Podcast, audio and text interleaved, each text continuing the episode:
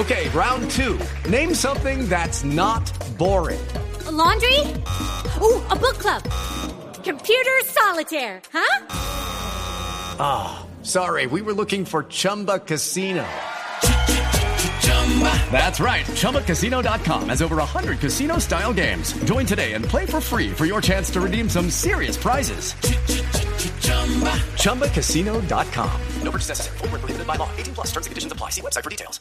Cambias los horarios de la A, pero no cambias los de la B. ¿Y usted no ¿Y me mantienes la copa? Ni los de la copa. Primero es la que la ve, mijo. No, primero es la A que la B, pero entonces es Consumen la preferible, misma abrir, luz. pero es preferible abrir el estadio de noche para 50 mil, 30 mil personas que abrirlo para 200 en un partido de copa. Es que eso sí me pareció bastante Tienes pendejo. razón, mijo. Eh, Sí, eh, no tiene- eso no tiene explicación. La verdad es que no tiene explicación. No se dieron cuenta. Sí. Eh, habló, habló de la protesta de los jugadores. Yo por eso digo que ha sido el único. Yo, desde hace rato de él, la siempre había, siempre había una disidencia, un equipo, un jugador, un crack que, que no estaba en los movimientos que, que programaba la, la, eh, Asociación de Futbolistas. Mm. Y resulta que eh, el único que los ha podido unir es el actual presidente de la DIMAYOR. No pudo el pantalón arrollado, no pudo El el, que- maestro del tabaco, nadie. Sí, ha- habló, habló del tema de la protesta de los jugadores. Nunca pudimos entender la protesta de la Asociación de Futbolistas Profesionales Acolfutpro rechazando esta medida. Nosotros, señores del fútbol colombiano, también somos país y debemos asumir como propias las causas del país nacional y mucho más esta, cuando era imperioso que todos los colombianos hiciéramos los esfuerzos que nos correspondieran para el ahorro de energía. Nuestro propósito era que durante durara, mientras durara esta emergencia, no se prendiera una sola luminaria de ser posible para desarrollar nuestra, nuestra actividad, el fútbol colombiano. Por eso repito que nunca pudimos entender la protesta de Acolfutpro porque considero que les faltó grandeza, les faltó compromiso con el país y nosotros como dirigencia la expresamos y la mantuvimos. A mí esas protestas me parecieron ridículas, porque además no tenían la razón, porque está comprobado médicamente de que la justificación no existía y porque está comprobado además de que lo que debíamos hacer todos, dirigentes y futbolistas, era sumarnos al esfuerzo para que Colombia no se viera abocado a un racionamiento. Bueno, muy bonito discurso, Javier, hermano, Sí. pero después de estas declaraciones a mí me queda algo claro. ¿Qué le queda claro? Los de la B no son colombianos. Ah, porque no estoy bien. Ojo, hermano, los de la B no son colombianos, son extranjeros. No, no, no Sí, sarcástico. no, porque es Jimmy. que la B entonces no estaba comprometida la B No porque sí tenía dos B, partidos sí. por la noche. Tenía dos partidos por la noche, sí. no, Buenísimo. no, no, no. Y la copa y, Envigado Medellín juegan hoy la Copa a las 8 de la noche. Exacto. yo- Ellos tampoco son colombianos, no están Yo- yo le- comprometidos. Yo, le, digo una, le digo una cosa. eh, el doctor Perdomo, eh, a quien como persona respetamos, eh, porque aquí se trata de respetar a las personas, duro con los problemas, respetuoso con las personas. El doctor Perdomo, tristemente, lo que se ha ido es hacer política a la eh, División Sí. Mayor del Fútbol colombiano. Recordemos que él es político, él fue candidato a la gobernación se- del Huila. Él se puede hacer, se puede hacer tristemente política y ha tenido el gran mérito de, ser, mérito de ser el único directivo en la historia que ha podido unir a jugadores, el sindicato de jugadores. Bueno, pero entonces va bien. Así- así- va bien. Está bien, pero Claro, a los jugadores. Es un logro Ahora- político. Ahora, ahora, eh, él, él entiendo que Se argumentó. cree Macri, pues. Claro, él, Macri. él entiendo que él entiendo que él entiendo que argumentó el doctor Perdomo argumentó que eh, varios médicos muy respetables Héctor Fabio Cruz, César Augusto Arias, el de Jaguares, el Yo del no, Huila. no, yo no, pero por, no pero por en encima eso. de eso hay una primeras. opinión eh, técnica y científica que no se puede desconocer.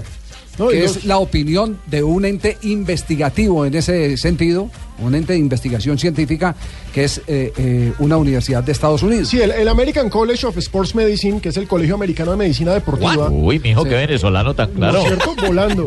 Eh, es dirigido por Lawrence Armstrong, que es la máxima autoridad en Estados Unidos de medicina deportiva.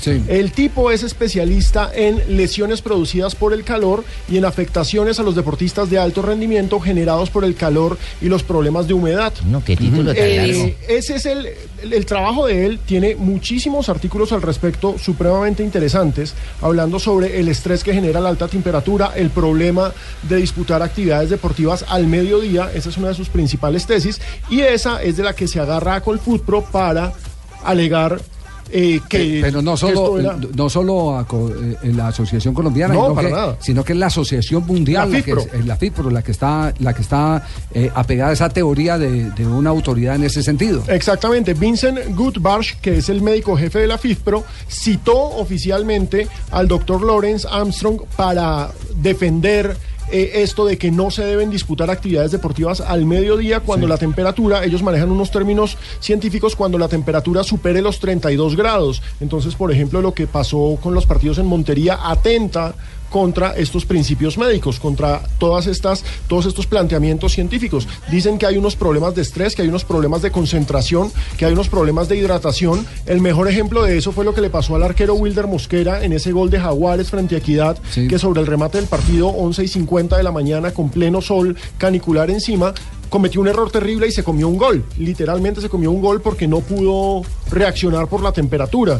Entonces, pues sí hay investigaciones que le dan la razón a Colfutpro. Ay, mío, o sea que yo no tengo razón en todas las tesis y teorías no, que no. Eh, no se el trata doctor, de eso, el no, doctor no, Fernando. Perdomo dijo que el primer médico que le preguntó fue Héctor, eh, a Héctor Fabio Cruz y que el, el- No. el informe él dice que los jugadores tienen que acostumbrarse a jugar Pero a cualquier los hora. médicos de Nacional pero en su ah, ya me acordé. Javier, ese día me preguntaron y yo estaba en la costa, eran como las 10 de la mañana, el calor me hizo daño. Estabas mareado con el eso, claro. Yo la No, sufrí no, no, personalmente, no, Javier. del Deportivo no, Cali también dijo que no había problema en jugar a esa hora porque esto- esa misma hora entrenaban. Eso, esto es, El- el esto es un tema de teorías. el Esto es un primer- tema de teorías. Usted puede entrenar, pero la exigencia del entrenamiento no es la Eh, misma. no es la competencia. misma para nada. Mire, yo en el, Doctor mire, Perdomo. en el estadio metropolitano yo bajaba por partida entre dos kilos y dos kilos y medio. Y alguna vez eso cuando sí. Ah, se, bueno. cuando Nos toca ir a jugar al Metropolitano. Sí, seguro que sí. porque- Al- Alguna vez cuando se hizo los partidos a las 11 de la mañana Pero, Vito, pero para no, ya- ensayar el tema de televisión jugó Junior con Deportes Tolima y a los 15 días jugó Junior con Medellín y casualmente me tocaron los dos partidos. ¿Y qué A las 11 de la mañana fue ese A las partido. 11 de la mañana, Fabito. Y bajé 4 kilos. Pero, Fabio, lleva viviendo toda la vida y no Casi desaparezco. Bueno, no, son teorías. Pero no ha Eh, vuelto a digamos, tiene tanta, que pueden tener tanta razón los médicos, el doctor Arias, que es una eh, autoridad eh, deportólogo graduado en Brasil, como el doctor Cruz, pero hay otra investigación que también merece el mismo respeto. Si eso eh, eh, obligaba a que alguien lo dirimiera, entonces, ¿por qué les dio miedo que una ARL Hiciera- puede ser la que pueda ser la misma de la equidad, que es, eh, que es seguro la equidad? Claro. Sí, sí, sí. Es, un club profesional, es decir, hace per- parte de la DIMAYOR. per- perfectamente ellos le pudieron haber dado esa información, la investigación científica de una ARL que es la que protege al trabajador en ese sentido. Ahora- aquí se, aquí se saltaron los derechos de unos trabajadores que creen porque están basados en un informe científico que a esa hora no se puede jugar y tienen todo el derecho a pensar eso, salvo que una autoridad que es una ARL, no el presidente de la DIMAYOR, diga que pueden jugar. Ahora, Rafael Roballo me decía la semana pasada, es que el mayor problema es la rutina del futbolista. Los futbolistas Claro. colombianos no entrenan a esas temperaturas porque los equipos de tierra caliente de la Sierra No, ahora, ¿qué pasa en el mundo? no- En las ligas importantes del mundo no se 12. juega en horarios extremos. Claro, no. Pero Alejo, es que es que los, los preparadores físicos y los médicos dicen que si entrenaran a esa hora sería peor porque habría más desgaste. claro. Por eso es que en temperaturas extremas los equipos entrenan o muy temprano o ya en la tarde noche. No, Javi, Yo, pero yo lo que veo es que alguien va a tener que intervenir para arreglar ya esa distancia que hay entre la Es Asociación de. Futbolistas y el presidente